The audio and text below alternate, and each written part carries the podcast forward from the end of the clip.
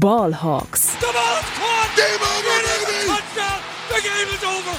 They are going nuts at Century League. Hey und herzlich willkommen zum offiziellen Podcast der German Seahawkers. Heute mit Max und Henry. Einen wunderschönen guten Tag und herzlich willkommen zu einer weiteren Folge Ballhawks, dem offiziellen Podcast der German Seahawkers. Mein Name ist Max Brending und heute an meiner Seite um die Free Agents der Seattle Seahawks zu besprechen, ist Henry Wohlfahrt.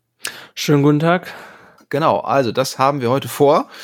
Ähm, der Rückblick zur letzten Saison ist damit abgeschlossen mit der letzten Folge und wir wollen jetzt äh, den Blick nach vorne ähm, richten. Wir befinden uns ja jetzt auch schon ungefähr zwei Wochen vor Beginn des neuen Ligajahres. Dann ist auch offiziell die Saison 2022 eingeläutet und die Free Agency wird dann auch beginnen. Und ähm, ja, das war für uns dann natürlich ein guter Zeitpunkt, um mal zu schauen, äh, wer bei den Seahawks ähm, anfällt, was Free Agents angeht und welche Verträge verlängert werden müssen. Und heute genau machen wir eben den ersten Part dieser Free Agency Doppelfolge, in dem wir uns nur die Seahawks Free Agents anschauen und überlegen, mit wem sollte verlängert werden, wen kann man gehen lassen. Und in der nächsten Folge kommt dann so ein bisschen ja, so eine Need-Folge. Also einfach mal schauen, was brauchen die Seahawks, auf welchen Positionen muss man sich auch auf dem freien Markt bedienen. Und ähm, ja, erstmal heute der Blick aufs eigene Team. Und ich würde sagen, bevor wir äh, direkt in dieses Thema einsteigen, ähm, ja, natürlich wie immer kurz und kompakt die Seahawks News. Frisch aus dem Locker Room unsere Seahawks News. Da kam tatsächlich gerade eine News rein, beziehungsweise gestern, wir nehmen heute am 5.3. auf. Und zwar gab es wohl ein Trade-Angebot der Washington Commanders für Quarterback Russell Wilson. Also die Commanders machen auf jeden Fall ernst, haben sich äh, nach Berichten wohl bei jedem Team nach einem Preis für ihren Quarterback erkundigt. Angeblich auch bei den Chiefs für Mahomes. Stelle ich mir auch sehr witzig vor, das Gespräch. ähm, also laut Ian Rappaport soll es wohl ein Strong Offer gewesen sein. Was genau damit gemeint ist, ähm, ja, kann man nicht genau sagen. Ich habe jetzt mehrmals gelesen, es soll wohl, sollen wohl zwei First-Round-Picks, ähm, ein oder zwei Second-Rounder und ein Spieler gewesen sein. Äh, ich glaube, letztes Jahr hatten die Bears schon drei First-Round-Picks geboten. Die Seahawks haben beide Angebote abgelehnt. Und ich würde sagen, damit können wir das Thema Russell Wilson Trade jetzt auch ad acta legen. Also ich kann mir nicht vorstellen, dass es irgendein Team gibt, das noch mehr bieten sollte, irgendwie vier First-Round-Picks oder so. Von daher, ähm, auch wenn viele Insider und Experten es sich gewünscht hätten, dass man da ordentlich Trubel machen kann, aber Wilson will in Seattle bleiben, die Seahawks wollen Wilson behalten. Also ja, das Thema. Ja, und an der Stelle auch schöne Grüße an Pro, Foot, an Pro Football Talk, die da immer die Gerüchte anheizen wollen, wo eigentlich äh, keine wirklich sind. Ne? Ja, auch, auch irgendwie PFF so auf, ähm, auf Twitter immer wieder diese Bilder gepostet von Wilson im Trikot von einem anderen Team und jedes Mal wieder so, Leute, lasst es doch einfach. Also da wird nichts passieren. Ich weiß, es ist Free Agency, äh, beziehungsweise es ist Offseason. Ähm, ich weiß, es ist nicht viel los, aber jetzt hört doch mal auf, immer wieder hier diese Quatschbilder zu posten. Es, es wird nicht passieren, diese Saison auf gar keinen Fall. Nächste Saison kann man von mir aus nochmal drüber reden, ähm, je nachdem, wie die Saison des Seahawks ausgeht. Aber ja, für diese Saison ist das Thema jetzt hoffentlich endlich begraben. Und was ich da auch noch gerne anmerken würde, und was halt auch aus meiner Sicht spannend ist, ist, dass auch von Wilsons Camp oder von Wilsons Seite gefühlt noch weniger Druck kommt als letztes Jahr, wo ja so eine Liste mit potenziellen Landing-Spots veröffentlicht wurde. Und äh, was der äh, überhaupt gegen diesen gegen den Trade von Wilson an solche Teams wie das Football nee, Football-Team Commanders äh, spricht, äh, ist halt, dass die halt einfach nur die Picks anbieten können und keinen äh, ja ein bisschen weniger guten Quarterback im Gegenangebot haben. Also keinen so ein mit Mitte-Klasse Quarterback wie keine Ahnung ein Derek Carr oder was weiß ich was. Also daran scheitert eigentlich ein Trade fast immer und die Seahawks sind halt echt auch zu Recht nicht bereit, selbst bei drei First-Round-Picks und einem Chase Young dann vor dieser Saison ohne Free Agent, äh, ohne, ohne Quarterback dazustehen. Ja. Ja, absolut richtig. Also klar, man hätte dann natürlich Pick Nummer 11.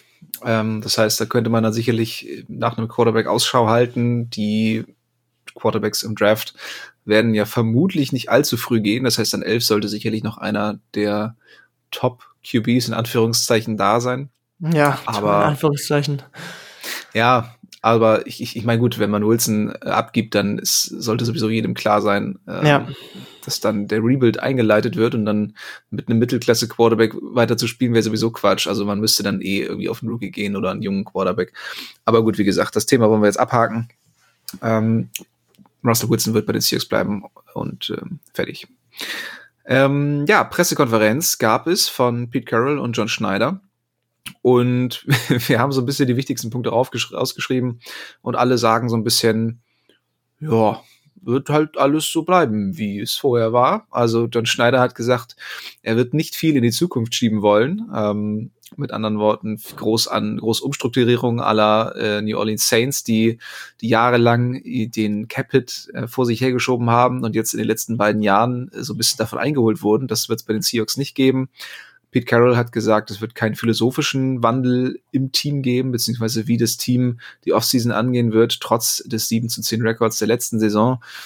Und ähm, ja, das heißt, wir können auch wieder erwarten, dass die Seahawks im großen Wettbieten ähm, der ersten Tage der Free Agency nicht besonders oft dabei sein werden, beziehungsweise wahrscheinlich gar nicht dabei sein werden. Ähm, das heißt, die Seahawks werden wahrscheinlich erst so ein bisschen äh, ja, abwarten und dann den Markt abgrasen und schauen, was alles noch so übrig geblieben ist, so wie die letzten Jahre auch. Ähm, ja, auch Jodie Allen, die Ownerin, Ownerin, Ownerin, ähm, hat äh, keine Veränderung in der Organisation äh, des, des, der Franchise angekündigt. Also, ja, die Nachrichten sind also, es gibt keine Nachrichten. Außerdem haben die Pre-Draft-Meetings begonnen. Das heißt, die Teams können ähm, mit dem Hintergrund des, des Combines, der ich weiß, findet der immer noch statt oder hat der stattgefunden? Sind die gerade noch mitten dabei? Ich weiß gar nicht, wie lange der geht. Ein paar Tage immer nur, ne? Ja, ich glaube, da sind jetzt noch ein paar Interviews und solche Geschichten. Ich weiß es ehrlich gesagt nicht, wie lange der noch geht. Ja, also jedenfalls im Hintergrund des Combine fanden die Pre-Draft-Meetings statt. Das heißt, die kommenden Rookies konnten sich mit den Teams unterhalten. Das haben die Seahawks auch bereits mit einigen Spielern getan. Und ähm, bedrohlicherweise waren einige Runningbacks dabei. Also kann man da erwarten, dass der typische Seahawks Runningback Pick ähm, im Draft irgendwann auch wieder dabei sein wird. Aber drücken wir die Daumen, dass es erst in einer der späteren Runden passiert. Ja, soweit von den News. Nicht besonders viel los. Wie gesagt, ähm, noch ist Offseason und die Free Agency beginnt erst in zwei Wochen. Von daher, ja, bin ich mal gespannt. Äh, beziehungsweise ich bin mir sehr sicher, dass wir dann mehr zu berichten haben. Aber jetzt gerade ähm, war es das soweit und damit schreiten wir voran und widmen uns den Free Agents der Seahawks. Touchdown Seahawks! Competition Wednesday, das Thema der Woche. Ja, Free Agency. Mit anderen Worten, die Verträge der Spieler, einiger Spieler laufen aus, nicht nur bei den Seahawks, sondern in der gesamten Liga. Und es geht jetzt daran zu schauen, wer wird bei den Seahawks bleiben, mit wem werden die Seahawks verlängern und welche Spieler werden den Markt testen, werden die Franchise wechseln. Und so ein bisschen, um, ins, Thema reinzu, ins Thema reinzukommen, wollen wir gleich erstmal so ein bisschen erklären, was der Begriff oder beziehungsweise was für verschiedene Arten Free Agents es eigentlich gibt. Und davor aber erstmal ähm, so ein bisschen den Stand der Lage ähm, ja, einschätzen. Also die Seahawks stehen momentan finanziell relativ gut da. Die sind 34 Millionen Dollar im Plus, haben allerdings auch einige Verlängerungen in Anführungszeichen zu machen. Also einige Seahawks-Spieler werden Free Agents, über die werden wir gleich noch ausführlich reden. Aber genau, momentan sind es 34 Millionen. Und es gibt noch andere Möglichkeiten natürlich, um, um neues Geld reinzuholen. Äh, und zwar könnte man Spieler entlassen, die den, den Cap äh, belasten. Und ähm, wir haben dann ein paar zusammengetragen. Henry, magst du einmal aufzählen, äh, wer dem Cut zum Opfer fallen könnte, wenn es nach uns geht? Ja, also es gibt drei äh, ziemlich offensichtliche Kandidaten, würde ich sagen, die halt auch deshalb offensichtlich sind, weil man relativ viel Geld einsparen könnte. Das sind äh, einmal Bobby Wagner, äh, Mittellinebacker, kennt man, äh, 16,6 Millionen, ähm, die man dieses Jahr einsparen könnte durch einen Cut. Äh, dann Kicker Jason Myers mit 4 Millionen und Running Back Chris Carson, der, äh, ja, dessen Verletzungsstatus ja auch irgendwie, ja, äh, nicht so wirklich bekannt ist für uns jetzt, aber man würde halt bei einer Entlassung 3,4 Millionen Dollar circa einsparen. Dann gibt's halt noch äh, ein bisschen äh, ja, Beiwerk, äh, also wo man halt nicht viel einsparen könnte, wie zum Beispiel der Nick Belor um die zwei Millionen. äh, Benson Majova 1,5 und Carrie Hyder 2 Millionen, wobei man da auch bei, bei diesen Kandidaten dazu sagen muss, dass man die natürlich auch in irgendeiner Art und Weise ersetzen würde. Also die Nettoeinsparungen würden sich dann halt, ja, auf viel weniger, vielleicht auf 500.000 oder sowas belaufen. Deswegen, ich würde mal eigentlich nur diese drei Kandidaten jetzt besprechen und herausstellen, also Wagner, Myers und Carson. Ja. Ja, über Bobby Wagner haben wir schon ein paar Mal gesprochen, haben da auch schon einiges an Kritik äh, kassiert von der Hörerschaft, ähm, weil Bobby Wagner natürlich eine absolute Franchise-Legende ist. Ich weiß halt nicht genau, ob wir das jetzt nochmal genau so durchkauen müssen wie letzte Folge, glaube ich. Da haben wir auch relativ ausführlich schon drüber geredet. Ja. Man kann es ja kurz machen. Also Bobby Wagner natürlich ein sehr verdienter Spieler der Seahawks, immer noch einer der besten Linebacker der Liga, aber hätte ein Capit von 20 Millionen mit einem Cut würde man 16,6 Millionen einsparen. Das heißt noch nicht, dass man ihn dann auch wirklich, ähm, dass, dass man ihn verlieren würde. Also man könnte entweder versuchen, seinen Vertrag um, zu, zu umstrukturieren. Damit würde man dann eben einen Teil des Capits in die Zukunft schieben. Aber wir haben ja eben schon gehört von John Schneider, dass er da nicht besonders viel von hält. Ähm, von daher ist natürlich die Frage, ob das so funktionieren würde. Oder man cuttet ihn einfach und hofft, dass er für weniger Geld wieder unterschreibt, weil wie gesagt, also 20 Millionen Capit ist halt wirklich schon krass für einen Linebacker. Ähm, ja, Chris Carson, du hast es angesprochen, Verletzungshistorie relativ groß, hatte jetzt die Nackenverletzung, die ihn fast die ganze Saison hat ausfallen lassen. Da wären es dann 3, ich habe jetzt die 3,245 stehen, du hattest 3,4 gesagt, wird keine Ahnung, was, was davon jetzt richtig ist, aber ist ja ungefähr ähnlich. Ähm, da dann natürlich die Frage, was macht man mit Richard Penny? Da werden wir noch drüber reden.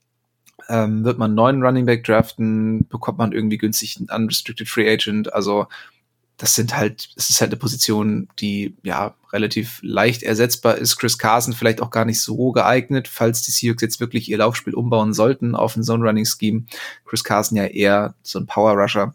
Also das sind auch relativ viele Fragen. Jason Myers relativ klar nach nachdem er vor zwei Jahren eine extrem gute Saison hatte, war da letztes Jahr ähm, ja deutlich mehr Fehlschüsse und äh, sein Geld auch nicht so richtig wert. Vier Millionen an der Stelle könnte man einsparen. Also ja, wer ist für dich so der offensichtlichste Cut-Kandidat? Ja, also wenn's, wenn ich jetzt mit, mit dem Betracht ziehe, wie das Front Office die Sache sieht, glaube ich schon, dass Myers der offensichtlichste ist. Dann zu Carson können wir halt nicht viel sagen, weil das wird halt stark vom Approach zu Penny, wie du schon sagst, ähm, abhängen und auch ähm, ja, was wie nee, warte, jetzt ich mich gerade verzettelt. es wird wird stark davon abhängen, wie man mit Chris äh, mit mit Rashad Penny umgeht äh, und was halt sein Verletzungsstatus ist. Und ja, der zweitklarste ist für mich dann deswegen Bobby Wagner. Ja, wie hoch schätzt du die die Chance ein, dass die Seahawks wirklich machen? Also für uns ist es jetzt so ein Move ähm, auf dem äh, ja, auf dem Zettel, den wir hier stehen haben, der für uns irgendwie sinnvoll ist, aber glaubst du auch dran, dass die Seahawks diesen Schritt gehen würden? Ja, weil äh, Pete Carroll auch auf genau diese Frage in der PK äh, im Combine angesprochen wurde und er da ein bisschen ausgewichen ist, also zumindest keine klare Absage erteilt hat. Ähm, und deshalb würde ich sagen, ja, weiß nicht, 30, 40 prozentige Chance, dass man ihn cuttet. Mm. Ja, also ich fände eine Umstrukturierung auch nicht verkehrt, ähm, müsste, wenn er sich darauf einlassen würde. Aber ja, notfalls ein Cut wäre halt auch auf jeden Fall eine Möglichkeit. Äh, ja, Nick Belor hätten wir jetzt hier noch stehen, 2,15 Millionen, ist eine Special Teams Waffe. Ähm, ja, als Fullback weiß ich nicht, wie unersetzbar er da jetzt ist. Wäre so ein Kandidat, den man entlassen könnte und vielleicht für weniger Geld wieder signed. Ich glaube nicht, dass der auf dem Markt jetzt so äh, einen riesen Anklang finden würde. Von daher könnte man da sicherlich auch noch mal das eine, ein oder andere Millionchen rausholen. Weiß ich nicht, ob man die dann irgendwie ja, für eine Million weniger dann resignen kann. Ist jetzt nicht viel, aber Kleinvieh macht auch Mist. Vor allen Dingen, wenn man sich die Free Agents anguckt, die auf den Markt kommen, da kann man jede Million gebrauchen.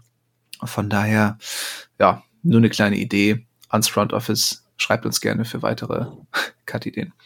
Ähm, ja, ja, und vielleicht noch so ganz kurz, also die Jungs haben ja jetzt schon den, den acht höchsten Cap Space mit äh, 35 Millionen.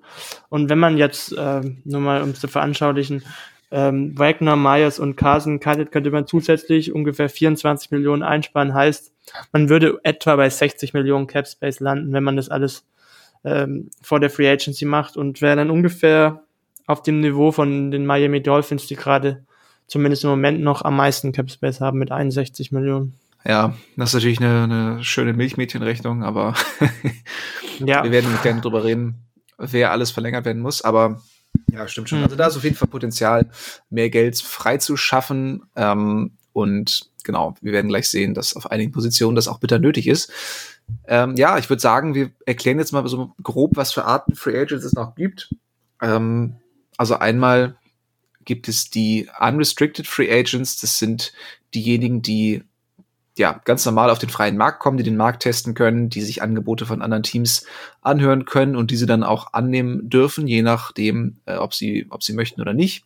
Ähm, das heißt, da haben die Seahawks keinerlei Möglichkeit, irgendwie irgendwelche Rechte einzufordern. Das heißt, wenn ein anderes Team ein besseres Angebot macht als die Seahawks, dann sind diese Spieler weg. Ähm, dann gibt es die Restricted Free Agents. Das sind Free Agents, die mit anderen Teams verhandeln dürfen, die sich Angebote einholen dürfen. Dann haben die Seahawks allerdings die Möglichkeit, diese Angebote zu matchen. Das heißt, äh, beispielsweise die Dolphins sagen, ach komm, der Spieler ist mit zwei Millionen wert, dann dürfen die Seahawks sagen, okay, zwei Millionen, da gehen wir mit. Und dann muss dieser Spieler bei den Seahawks bleiben. Wenn die Seahawks sagen, oh, äh, zwei Millionen ist uns zu viel, können wir nicht machen, dann bekommen die Seahawks einen Draftpick in, äh, als, als Entschädigung quasi, dass der Spieler geht. Das wurde schon vorher festgelegt. Und ähm, genau, dann dürfte der Spieler auch die Franchise wechseln. Und zu guter Letzt die Exclusive Rights Free Agents. Das sind Spieler, an denen die Seahawks, wie der Name schon sagt, exklusive Rechte haben. Und diese Spieler müssen bei den Seahawks bleiben, sobald die Seahawks ihnen einen Vertrag zur Minimalkondition anbieten. Genau. Wir beschäftigen uns jetzt in erster Linie mit den Unrestricted Free Agents, weil da die, die großen Namen äh, drin sind, die, die wichtigen Spieler, die ähm, ja, mit allen Teams verhandeln dürfen die die Seahawks verlassen dürfen, wenn sie möchten. Und ähm, ja, da geht's los mit der Offensive. Und Henry, äh, fang du gerne mal an mit dem ersten Spieler, den wir hier auf dem Zettel haben. Ja, also Duane Brown, Left Tackle, wäre auch meine äh, höchste Priorität, was ein Resigning angeht. Äh, wenngleich äh, diese Phrase werd, könnte man jetzt äh, bei jedem Spieler raushauen. Es ist immer eine Frage des Geldes. ne? ja. Wo liegt der Value? Ähm, aber nee, darauf verzichten wir jetzt mal. Ähm, ja, der vergangene Saison bisschen schwächere Leistung gezeigt als äh, ja in den Jahren zuvor. Ich glaube, das ist jetzt das fünfte Jahr oder das vierte Jahr, wo er bei den Seahawks war. Und er ist jetzt, äh, glaube ich, sechs oder 37 und hat jetzt so ein bisschen Anzeichen von so einem kleinen Drop-off gezeigt. Deswegen muss man da immer vorsichtig sein. Und das würde für mich auch so ein bisschen den Geldbeutel in Bezug auf Brown ein bisschen einschränken, was man für ihn äh, ja bereit ist auszugeben. Also für mich wäre da so die Schmerzgrenze bei, ja, ich weiß nicht, bei 10 Millionen ungefähr. Ein oder zwei Jahresvertrag. Einfach aufgrund des Alters halt. Ähm, und äh, ich weiß nicht, wie siehst du das? Also es gibt halt äh, Spieler wie Andrew Whitworth, die jetzt gerade 40 bis bis 40 halt auf Top-Niveau gespielt haben. Und es gibt generell bei Tackles äh, ja viele, die in die 30er spielen und wirklich auch dieses Top-Niveau halten können oder auf einem guten Niveau spielen. Aber jetzt äh, so abseits der 5, 36 gibt's halt dann doch nicht mehr ganz so viele Beispiele von, von Top-Tackles. Und deshalb bin ich da ein bisschen skeptisch eingestellt, was eine Verlängerung von Brown angeht. Ja, also für mich ist er tatsächlich auch eher ein Kandidat für einen Einjahresvertrag. Das wird er natürlich nicht wollen. Ähm, also er wird sicherlich äh, darauf pochen, dass er zwei Jahre noch machen kann. Vor allen Dingen auch so im Hinblick auf äh, Andrew Woodworth von den Rams, der jetzt bis in seine 40er noch ähm, auf, auf hohem Niveau gespielt hat. Also er wird dann wahrscheinlich darauf ähm, ja, hinweisen, dass es durchaus möglich ist für, ähm, für, für einen Tackle auch ein bisschen zu hohe Alter noch gut zu performen. Du hast den die Klein angesprochen, er ist ein bisschen schwächer geworden als die letzten Jahre. Ähm, PFF hat ein ganz interessantes Tool, die haben die 200 besten Free Agents sich angeschaut und überlegt, ähm, was für was für Verträge ihnen wohl angeboten werden könnten. Und die haben hier eine Prognose von zwei Jahren 20 Millionen. Und das wäre mir tatsächlich zu viel, einfach weil die Gefahr zu groß ist, dass er ja letztes Jahr, dadurch, dass er letztes Jahr schon ein bisschen abgebaut hat, dass er jetzt im kommenden Jahr wirklich äh, so ein bisschen diesen Point of No Return erreicht und dann wirklich schwächer wird mhm. und sich dann noch mal zwei Jahre an ihn zu binden, halte ich dann halt echt für schwierig, wenn man es macht, dann nicht für 10 Millionen im Jahr. Also, also ein Jahr 10 Millionen würde ich sagen, ja, okay. Aber zwei Jahre 20 Millionen wäre mir zu unsicher. Wenn man es macht, dann muss man echt mit den Garantien runtergehen, dass man nach einem Jahr gut, also günstig oder ohne Deadcap oder kaum Deadcap aus dem Vertrag rauskommt. Da ist natürlich die Frage, ob er, ob er sich, ob er dann auf sich zählt quasi, ob er, ähm, ja, ob er die, diese vertraglichen Konditionen annehmen würde. Tackle wachsen halt auch nicht auf Bäumen. Von daher kann ich mir vorstellen, dass sein Markt schon auch da wäre für ein Team, das jetzt nochmal angreifen möchte, aber auf einer, einer O-Line irgendwie Verstärkung braucht. Also, ja, wird wichtig, ihn zu halten, aber ich würde es auch nicht um jeden Preis machen.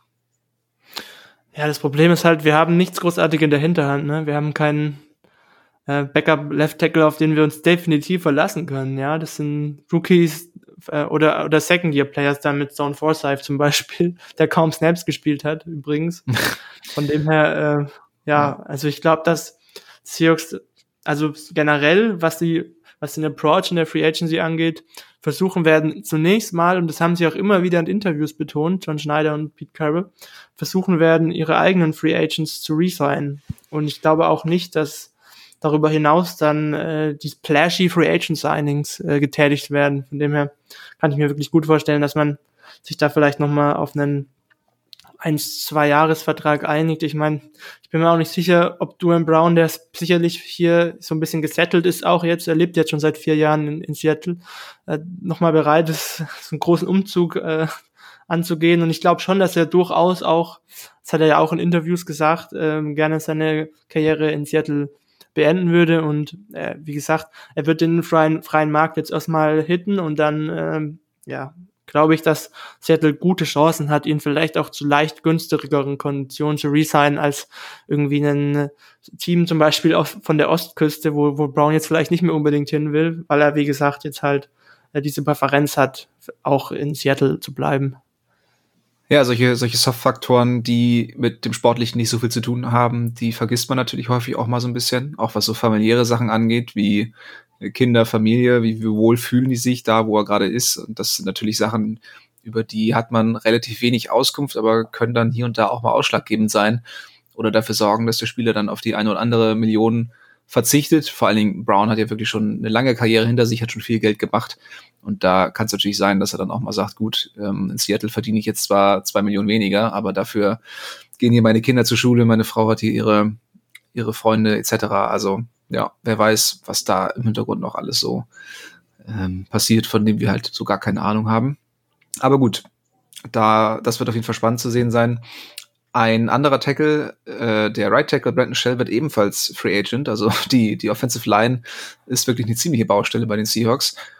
Ähm, ebenfalls schwächer gespielt als 2020. Da fand ich ihn wirklich noch ziemlich gut. Also die, das Signing hat sich ursprünglich als sehr gut rausgestellt. Jetzt letzte Saison auch etwas Rückschritte gemacht, vor allen Dingen im Run-Game. Äh, Im Run-Blocking finde ich äh, so ein bisschen, bisschen schwach geworden. Pass Protection etwas besser. Ähm, ist natürlich fraglich, ob Waldron und der neue Offensive Line Coach Andy Dickerson auf ihn setzen. Vor allen Dingen, wenn das Laufspiel jetzt noch stärker in den Vordergrund rücken sollte, wenn sie wirklich versuchen, das so ein bisschen ähm, umzubauen in Richtung Outside Zone Running, ob ähm, ja, Shelder der, der, der richtige für ist oder ob man schaut, dass man da irgendwie O-Liner findet, die, die besser, besser in dieses Scheme reinpassen. Ähm, was meinst du, wie hoch ist die Chance, dass man Brandon Shell zurückholt?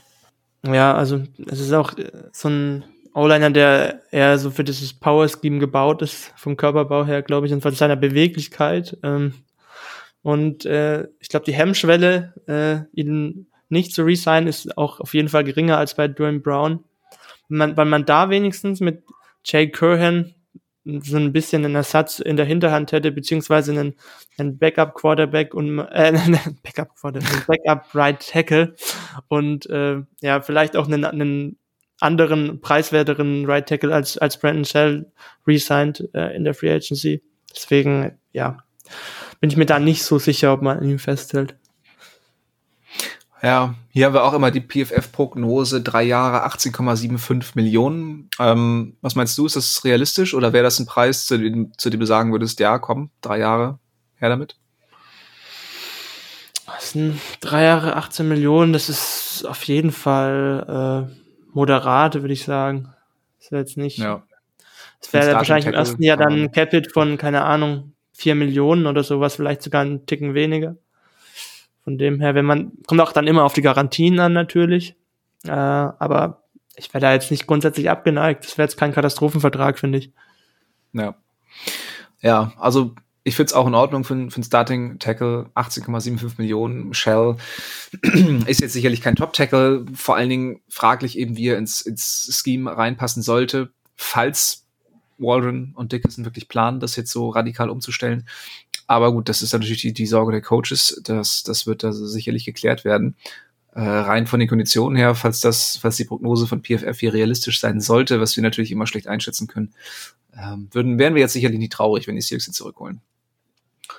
Ja, und was diese Ein- Prognosen angeht, ähm, wollte ich auch noch mal kurz anmerken, dass es teilweise auch echt ein witzig ist in der Free Agency, wo du bei Spielern denkst, dass die niemals so viel Geld kriegen würden, dann auf einmal abkassieren und Spieler, wo du sagst, ja, das ist sicher, dass die, dass die ihren Zahltag bekommen, dann ewig warten müssen, bis sie überhaupt mal bezahlt werden und dann, dadurch, dass sie so lange warten müssen, einen viel niedrigeren Deal bekommen, als man eigentlich selbst antizipiert hätte. Ja. Ja, da steckt man ja wirklich nicht drin. Also was für, auch ich, ich erinnere an die Patriots letztes Jahr, die ja wirklich mit Geld um sich geschmissen haben und Leuten wie Nelson Aguilar und äh, wie hieß er? Ja, genau Kendrick, das. Nee, Kendrick Bourne, was die für Geld bekommen haben, also völlig absurd, ähm, waren die dann auf einmal Top 15 Wide Receiver Verdiener und man dachte so, Alter, also nur weil ihr viel Geld habt, müsst ihr es doch nicht direkt für solche zweit- bis drittklassigen Receiver rausknallen, aber naja, gut. Wird man sehen, wie es dieses Jahr dann läuft. Ein weiterer Tackle wird Free Agent bei den Seahawks und zwar der 25-jährige Jamarco Jones, der ja auf der negativen Seite stehen hat, verletzungsanfällig, also hat schon sehr viele Spiele verpasst in seiner jungen, in seinen jungen Jahren, in seiner kurzen Karriere. Ähm, positiv herauszustellen ist allerdings, dass er eben sehr flexibel ist und während der Saison sowohl auf Guard als auch auf Tackle einspringen konnte, als dort Verletzungen auftraten. Also ähm, ist zumindest in der Richtung ähm, ja häufig sehr nützlich gewesen. Wie schaut's da bei dir aus? Also so, so ein günstiger günstiger Vertrag zu, zu geringen Konditionen, so als, ähm, als tiefen Spieler ist ja eigentlich nicht verkehrt, oder? Ja, und so sollte man ihn dann auch bezahlen, wie, wie du schon sagst. Äh, so Richtung Minimumgehalt war eigentlich. Und das war auch ein Spieler, wo ich mir nach dem Draft echt Hoffnung gemacht hatte, weil er eigentlich ein guter Passblocker war im College. Ähm, und er hat es irgendwie nie da seinem Anspruch gerecht geworden. Und jetzt Free Agent und wird wahrscheinlich Richtung Minimumgehalt verdienen in der NFL. Ähm, ja, also ist jetzt kein herausragender Spieler äh, nie gewesen und auch keine feste Stütze in der O-Line, deswegen ja, wäre ich da würde ich da nicht nicht ganz so viel Geld in die Hand nehmen. Ja, der hatte zum Anfang so ein paar Flashes, aber wurde dann auch nach dem Signing von Shell wirklich instant verdrängt von dem Right Tackle Spot, ähm, den er damals ursprünglich hätte bekleiden können. Und ähm, ja, wie gesagt, sehr viele Spiele eben auch durch Verletzung verpasst. Aber als man ihn brauchte letzte Saison, war er da. Von daher, ja, sicherlich möglich, dass man, äh, dass man da mit ihm verlängert für, für, für kleines Geld. Ähm, ein weiterer Offensive Liner ist hier auf der Liste, und zwar Center Ethan Posick. Ja, was hältst du von, von einer Posick-Verlängerung? Genauso wenig wie letztes Jahr, weil Abstand. irgendwie nie, ja, ich halte Abstand davon. Weil er wirklich nie in seiner ganzen Karriere beweisen konnte, dass er erstens ein guter Pass-Blocking-Center ist, was mir recht wichtig ist, und allgemein ein überdurchschnittlich guter Center. Das hat er nie bewiesen. Und äh, ja, ist auch nie seinem Draft-Status, by the way, gerecht geworden. Und Nee, Center würde ich mir damals, wirklich wünschen, dass man da vielleicht mal so ein splashy Signing macht, vielleicht so ein Ryan Jensen oder so holt, der jetzt von den Buccaneers Free Agent wird. Ähm, hatte ich ja letztes Jahr schon gesagt, dass ich mir da äh, gewünscht hätte, dass man ähm, äh, Corey Lindsley zum Beispiel äh, resigned, aber ich habe bei den Seahawks generell das Gefühl, dass die von Posick viel halten und dass er dann auch wieder die preiswertere Variante wird. Äh, und äh, man dann auch wieder eben nicht auf die Top-Sender in der Free Agency geht und ihn dann wahrscheinlich wieder für, keine Ahnung, drei Millionen oder was weiß ich, resigned. Ja, wenn man überlegt, dass Creed Humphrey letztes Jahr in der dritten Runde von den Chiefs gepickt wurde, ähm, das macht einen schon sehr traurig. Also das wäre sicherlich ein, ein schöner Pick auch für die Seahawks gewesen. Ähm, also für mich völlig unverständlich, warum man Posick jetzt einen Mehrjahresvertrag geben sollte. Also PFF hat hier eine Prognose, drei Jahre, zwölf Millionen, sehe ich überhaupt nicht. Also ich wüsste nicht, mit ja. welchem Play oder mit, mit welchem, äh, mit welchen Spielen er das hätte verdient haben sollen. Also ich weiß nicht, als Ersatzcenter kannst du ihn von mir aus für ein Jahr noch halten, aber auch nicht für vier Millionen. Also sorry, da ähm, da würde ich wirklich die Seahawks aufs Dach steigen, ähm, wenn die dem vier Millionen im Jahr zahlen sollten. Also, nee, halte ich, halte ich wenig bis gar nichts von. Auf Center muss dringend frisches Blut oder von mir aus auch altes Blut her. Ähm, du hast, du hast äh, die, die Free Agency angesprochen. Da bin ich leider auch wieder sehr skeptisch, dass die Seahawks da viel Geld in die Hand nehmen. Aber egal was sie machen, Hauptsache sie verlängern nicht mit Posick. Also wirklich, das, ähm, ja, und auch nicht mit Kyle Fuller. Also da muss auf jeden Fall irgendjemand Neues ran. Das war ganz schrecklich letzte Saison. Justin Britt wird übrigens Free Agent. oh Gott, ja. Ja, nee. Bitte, bitte auch nicht. Lass mal. Naja, kommen wir, kommen wir weg von der Offensive Line und äh, bleiben aber in der Offensive. Und zwar haben wir da Titan äh, Gerald Everett, der ja, eine solide Saison gespielt hat, vor allem zum Ende hin. Anfangs ein bisschen, bisschen blass, aber zum Ende sehr häufig ähm, Target von Russell Wilson, vor allen Dingen nach seiner Verletzung, als er äh, auch nicht wirklich in der Lage war, den Ball tief zu werfen, war Everett eben häufig Anspielstation auf den kürzeren Routen. Eine Sache, die wir auch Anfang der Saison schon angesprochen haben, ähm, die wir auch gerne ohne Verletzungen häufiger gesehen hätten, dass Wilson auch durchaus mal den kurzen Pass wirft. Ähm, ja, zum Ende eben doch recht stark gespielt, finde ich ja, so Negativpunkte, ja, waren halt schon da. Erinnerst du dich noch an, an seine Drops, seine sicheren Touchdowns, ja. die er dann doch hat fallen lassen? Und die Fumbles, ne? Ja, ja. Also hier und da wirklich sehr unkonzentriert, was auf der negativen Seite zu finden ist. Positiv für ihn sicherlich die Connection zu Shane Waldron, die sich ja aus LA auf jeden Fall noch kannten. Ähm, der Thailand-Markt dieses Jahr ist allerdings sehr groß. Also es werden sehr viele Titans Free Agent die Rookie-Klasse soll auch gar nicht so schlecht sein. Also ich weiß nicht so recht, ob Everett so gut ist, dass er jetzt, äh, ja, weiß ich auch nicht, irgendwie einen großen Vertrag an Land ziehen kann. Also PFF hat hier prognostiziert drei Jahre, 22,5 Millionen. Da wäre ich tatsächlich raus. Wie sieht's bei dir aus?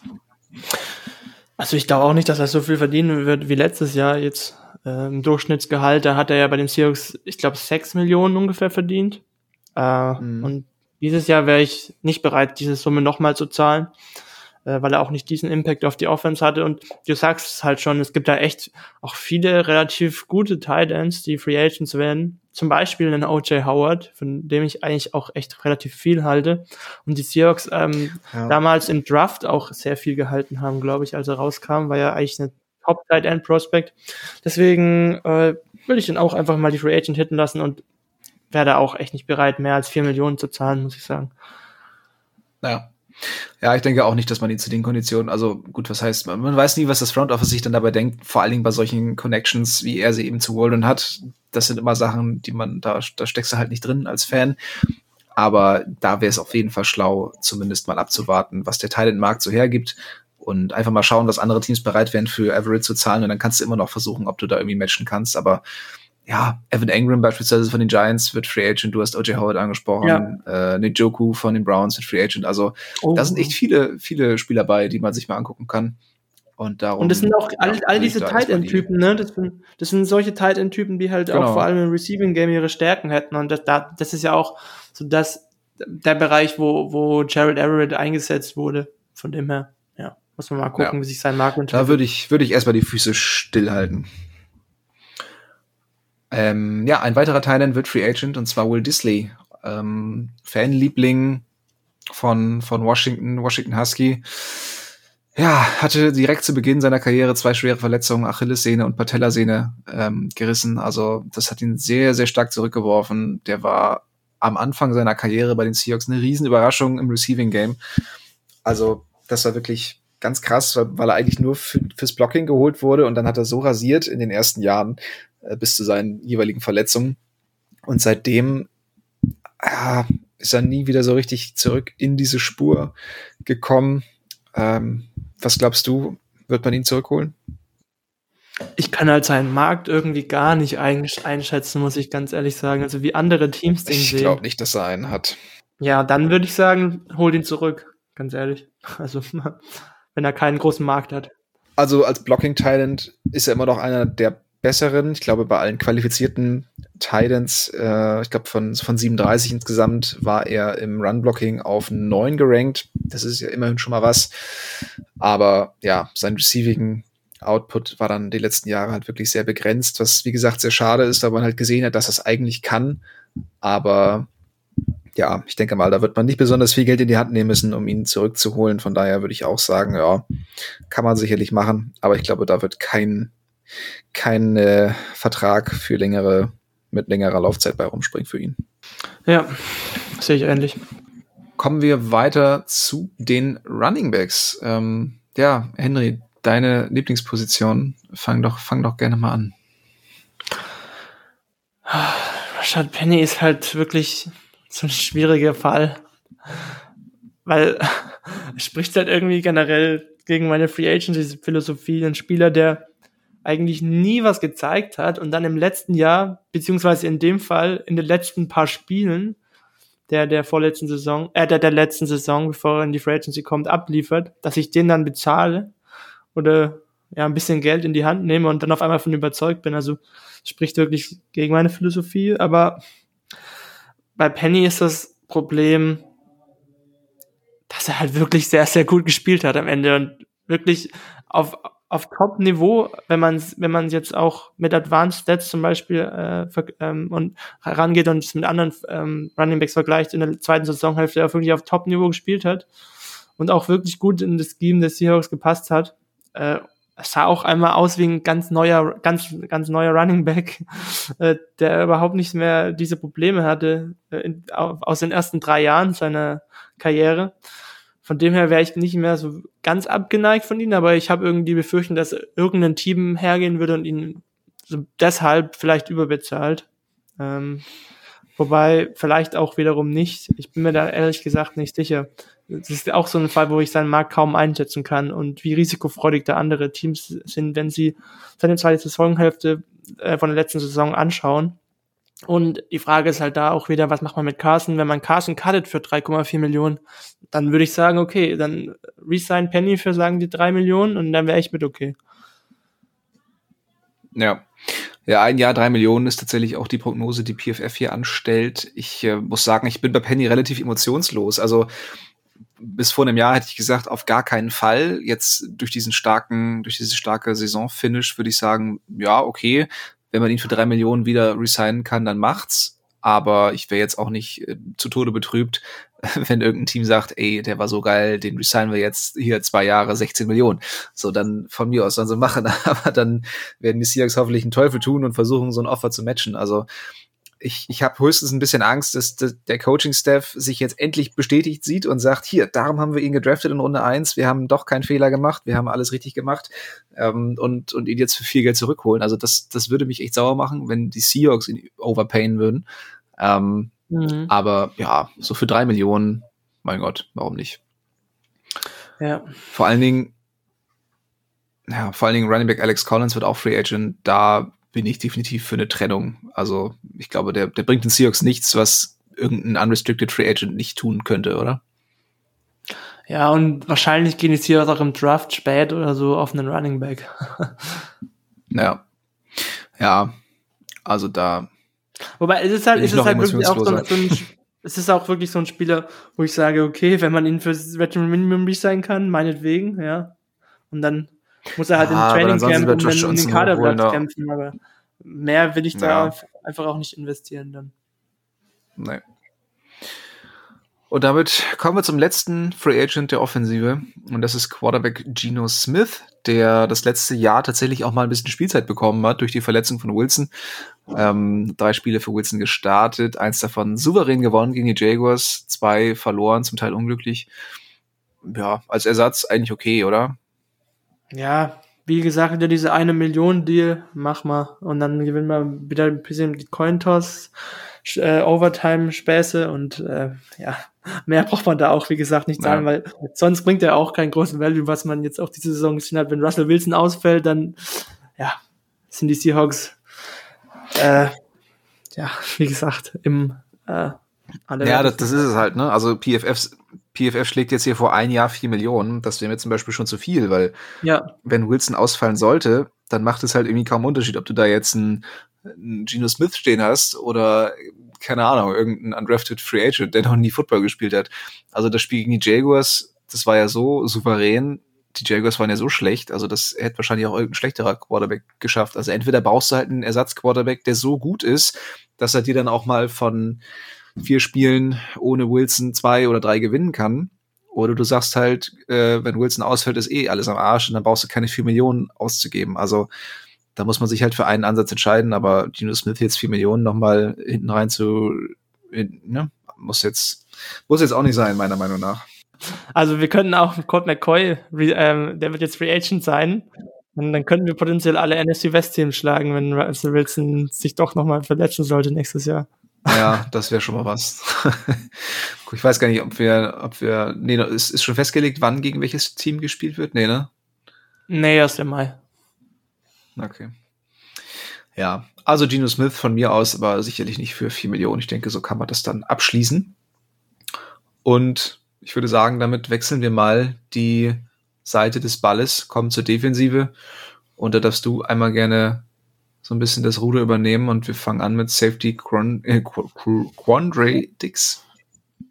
Ja, also wahrscheinlich der beste Defensive Back in der letzten Saison. Ähm, und wirklich ein sehr, sehr wichtiger Spieler für, für unsere ähm, Safety-Gruppe auch. Ähm, der stabilisiert ähm, die gesamte Secondary äh, massiv. Äh, und äh, ja, es ist auch der klarste Kandidat, falls die Seahawks einen Franchise-Tag irgendwie einsetzen sollten, dass man es bei ihm dann macht, wenn überhaupt. Wobei ich es auch immer noch für nahezu ausgeschlossen halte, dass man es macht.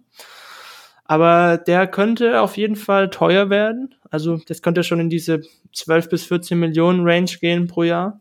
Wenn es gleich auch das hatten wir auch letztes, letzte Folge, glaube ich, schon mal angeschnitten, es viele andere gute Safeties gibt, die Free Agent werden, aber Contra Dix ist jetzt gerade 29, das ist noch ein Alter, äh, wo ich bei Safeties äh, noch keine großartigen Befürchtungen habe, wenn man ihnen jetzt einen zwei- oder drei Jahresvertrag gibt. Ähm, von dem her, ähm, ja, wäre ich da auf jeden Fall äh, bereit, mit am meisten Geld zu investieren was jetzt äh, alle Free Agents, alle, alle äh, hauseigenen Free Agents der Seahawks angeht.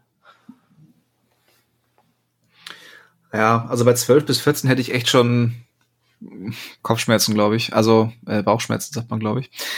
Also das, das wäre schon ziemlich viel. Ich meine, 29, klar, ist jetzt nicht 35, aber ist auch nicht mehr 25. Also vor allem die anderen Safeties, die auf den Markt kommen, die Top-Safeties, sind eigentlich alle jünger und ähm, Darum weiß ich nicht, ob er, ob er da mithalten kann, was die Gehaltsforderungen angeht. Also ähnlich gute Safeties der letzten Jahre haben ähm, im, im ähnlichen Alter auch eher so im Bereich acht bis zehn Millionen Verträge bekommen. Er hatte sich also auch in letzter Saison das Bein gebrochen, da muss er sich auch erstmal von erholen. Also das klingt zwar gemein, aber da kann man als Seahawks-Fan halt fast hoffen, dass das so Faktoren sind, die dann das Geld oder den Vertrag so ein bisschen, bisschen drücken, bisschen deckeln und ähm, dafür sorgen, dass man da eben nicht ganz so viel, nicht ganz so tief in die Tasche greifen muss. Dass er als Spieler enorm wichtig ist für die Seahawks, das hat er wieder gezeigt. Ähm, besonders seine, seine Turnover Rate ist wirklich krass. Also ich habe hier einmal eine Stat rausgesucht. Er hat als Free Safety 21,6 Prozent aller Bälle, die in seine Coverage geflogen sind, intercepted. Also mehr als jeder fünfte Pass, den du auf Dix wirfst, ähm, beziehungsweise auf den Receiver wirfst, der, der von Dix gecovert wird, wird einfach eine Interception. Also das ist wirklich ähm, eine, eine krasse Quote. PFF hat jetzt hier projected drei Jahre, 30 Millionen. Ja, damit könnte ich mich noch anfreunden. 12 bis 14, boah. Da ja, da würde ich auch, das wäre auch schon, also für Adams schon so 14 Millionen, ja, 14 Millionen wäre ich auch raus, muss ich sagen. Bei 12 wäre meine absolute Schmerzgrenze, ja. glaube ich. Ja, ich glaube, wenn man noch, wenn der andere Safety des Seahawks viel günstiger wäre, dann wäre ich da viel lockerer. Aber für zwei Safeties dann irgendwie fast 30 Millionen im Jahr zu zahlen, puh, das, ähm, nee, sehe ich, sehe ich irgendwie nicht so. Ja.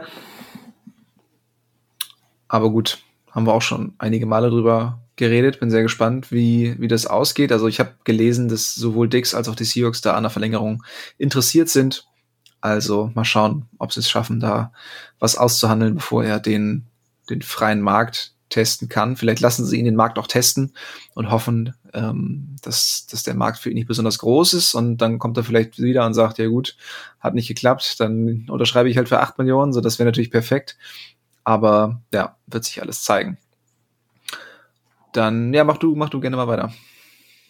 Ja, also das wäre vielleicht sogar meine, meine höchste Priorität in der Defense. Also der Spieler, der jetzt kommt, nämlich DJ Reed, äh, Cornerback, äh, ist halt eine sehr, sehr wertvolle Position in der NFL. Und äh, der hat sich jetzt in den letzten anderthalb Jahren oder zwei Jahren, ich weiß gar nicht, als äh, der beste Cornerback bei uns etabliert und dem sollten wir auf jeden Fall halten.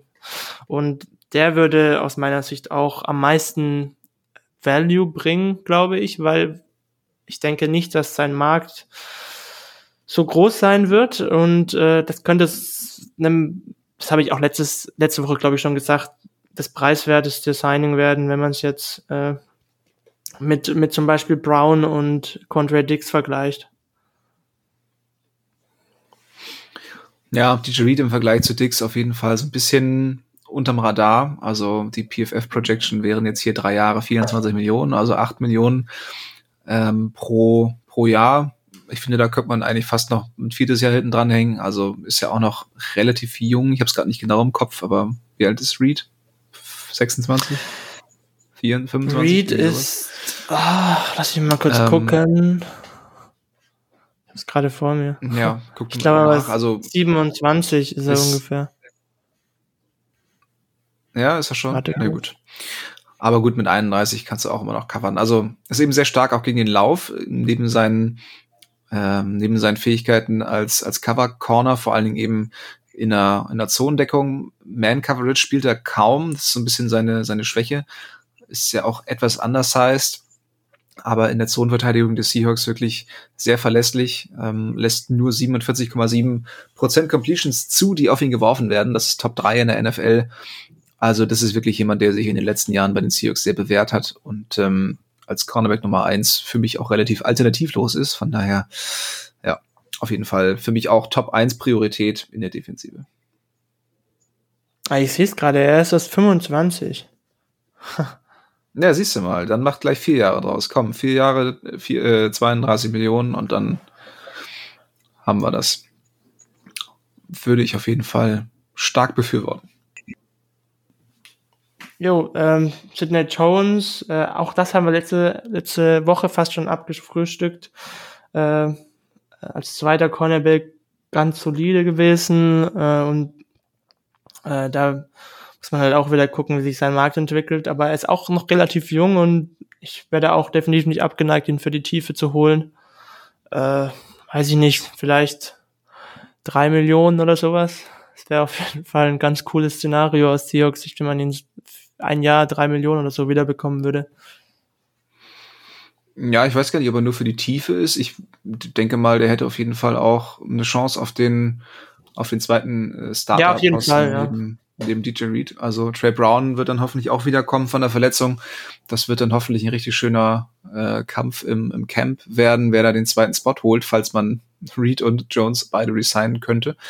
Ähm, ja, Sidney Jones hat jetzt bei den Seahawks tatsächlich sehr viele Snaps gespielt, ist größtenteils verletzungsfrei geblieben. Das ist was, was er die Jahre davor nicht konnte. Hat also bei den Jaguars immer sehr viele Verletzungssorgen gehabt. Äh, Thema Achilles war da auch immer ein bisschen schwierig. Ähm, hat auch über die letzten Jahre eine sehr hohe Incompletion Rate geforst. Also das ist auch jemand, den man als Quarterback 2 auf jeden Fall, wenn er, wenn er fit bleibt, ähm, vertreten kann. Äh, ein Jahr drei Millionen ähm, wäre natürlich ein Träumchen. PFF hat jetzt hier ein Jahr 4,25 vorgeschlagen. Wäre ich auch mit okay, also würde ich, würde ich auch investieren zwei Jahre, drei Jahre ist halt noch ein bisschen zu risky, wenn man nicht weiß, ob er jetzt wirklich über längere Zeit verletzungsfrei bleiben kann. Aber wenn er jetzt ein, ja, einen Jahresvertrag bekommt, finde ich, und, und da dann verletzungsfrei bleiben sollte, qualifiziert er sich auf jeden Fall auch ähm, für, für einen Mehrjahresvertrag danach, wenn er seine Leistung halten kann. Ja, und von den Witherspoon hat man ja, glaube ich, auch vier Millionen oder sowas bezahlt in der letzten Free Agency. Ja. Und den hatte man ja auch als Nummer zwei, Streikstrich sogar vielleicht Nummer eins Cornerback eingeplant. Naja, das stimmt. Das war auch ein sehr kurzes Vergnügen. ja. Aber gut, so viel zur Secondary. Also da auf jeden Fall auch drei wichtige Kandidaten, die die Seahawks alle wiederholen sollten. Und wir kommen in die Defensive Line und beginnen mit Defensive Tackle Al Woods, der ein Jahr jetzt für die Seahawks gespielt hat, nachdem er davor ein Jahr ausgesetzt hatte wegen, wegen Corona, also hat den Opt-out gewählt.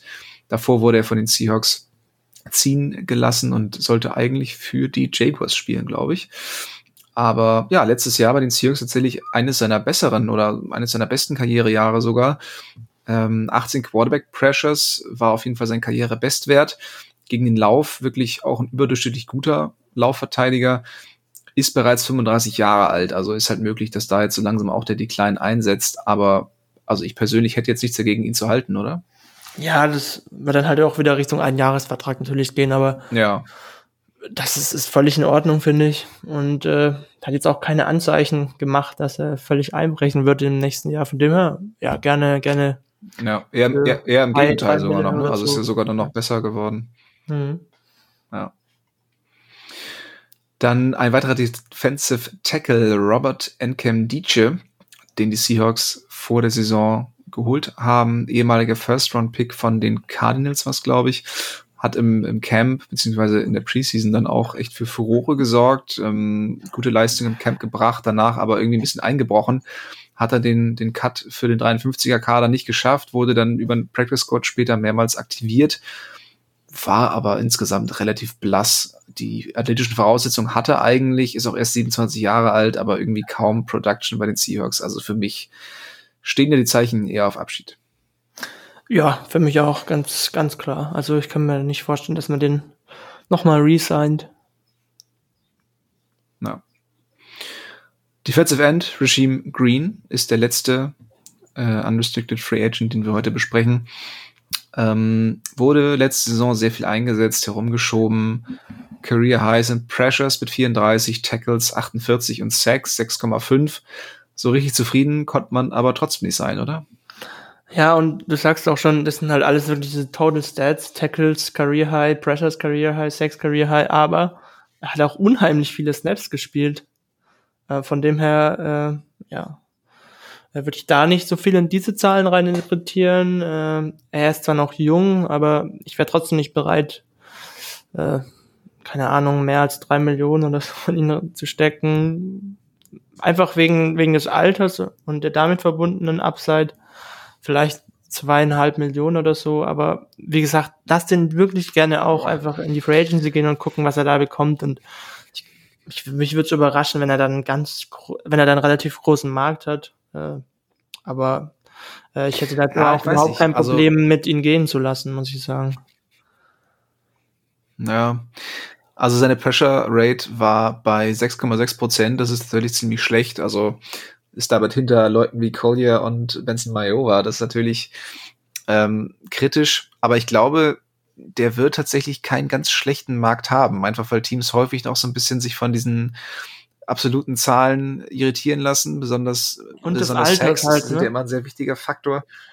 Genau, 24 ist er erst. Also der hat jetzt ähm, ist, ist sehr jung in die NFL gekommen, hat seinen Vertrag, seinen Vierjahresvertrag durch bei den Seahawks, ist jetzt erst 24.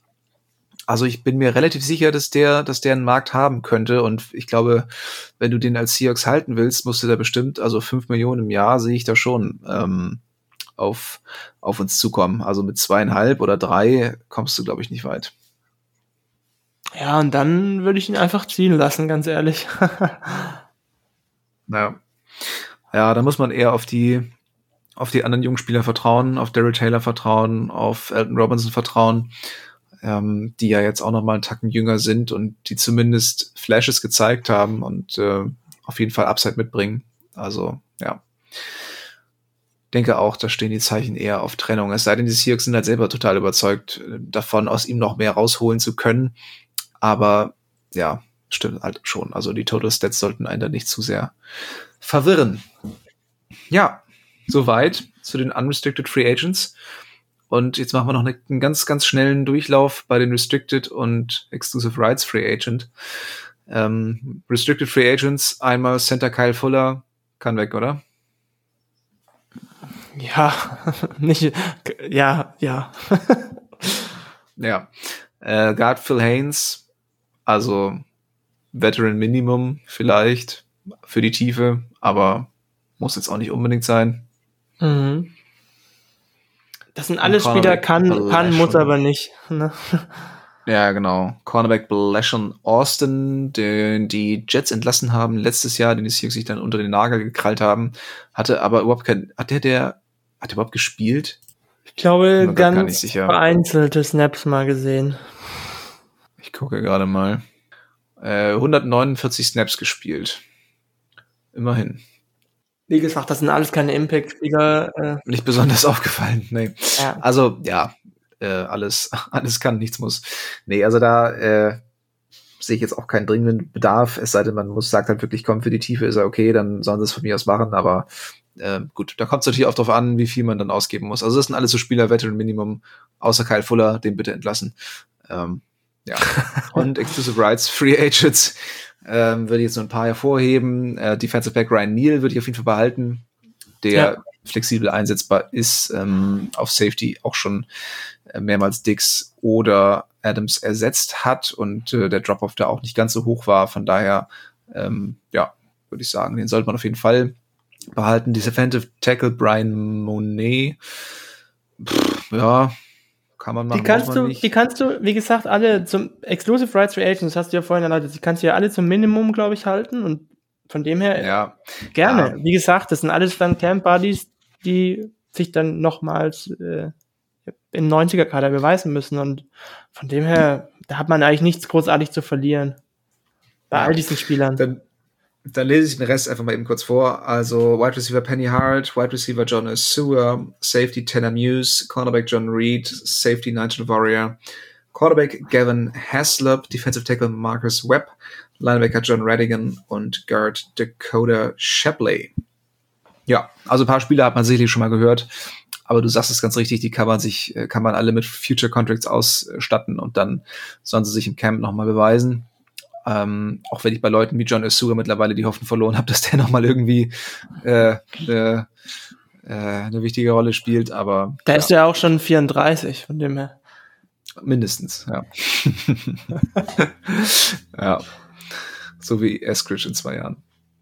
Ähm, ja, das war es dann tatsächlich von unserer Seite aus. Ja.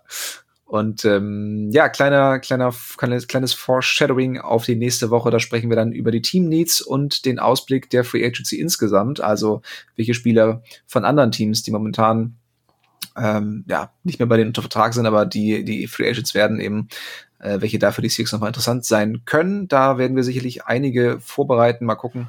Können da freue ich mich schon. So ein bisschen da freue ich mich schon drauf. Entschuldigung, dass ich dir so ins Wort falle, weil das wird wieder so eine Folge, wo wir uns Gedanken machen, wen die Seahawks äh, alle, alles so resignen könnten und dann werden wir wahrscheinlich auf diese ganzen Top Free Agents abzielen, die die Seahawks dann sowieso nicht sowieso ja. nicht in Betracht. Nee, also da müssen wir auf jeden Fall darauf achten, dass ja. wir jetzt keine von den ganz krassen Kalibern auswählen, weil das eh nicht passieren wird sondern alle mal so ein bisschen auf die Sleeper schauen. Das kann aber auch echt Spaß machen, wenn man hier und da ja, mal daher so ein kleines Juwel findet. Es ist ja. immer so eine Tontaubenschießfolge, finde ich.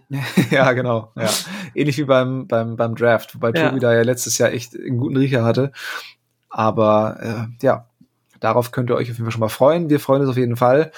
Und äh, genau, an der Stelle würde ich sagen, bedanken wir uns recht herzlich fürs Zuhören. Äh, hoffen, ihr schaltet nächste Woche wieder ein und verabschieden uns wie immer mit einem gemeinsamen Go Hawks. Go Hawks. Touchdown Seahawks! Weitere Infos zu den German Seahawkers gibt's natürlich auch auf unserer Website unter germanseahawkers.com.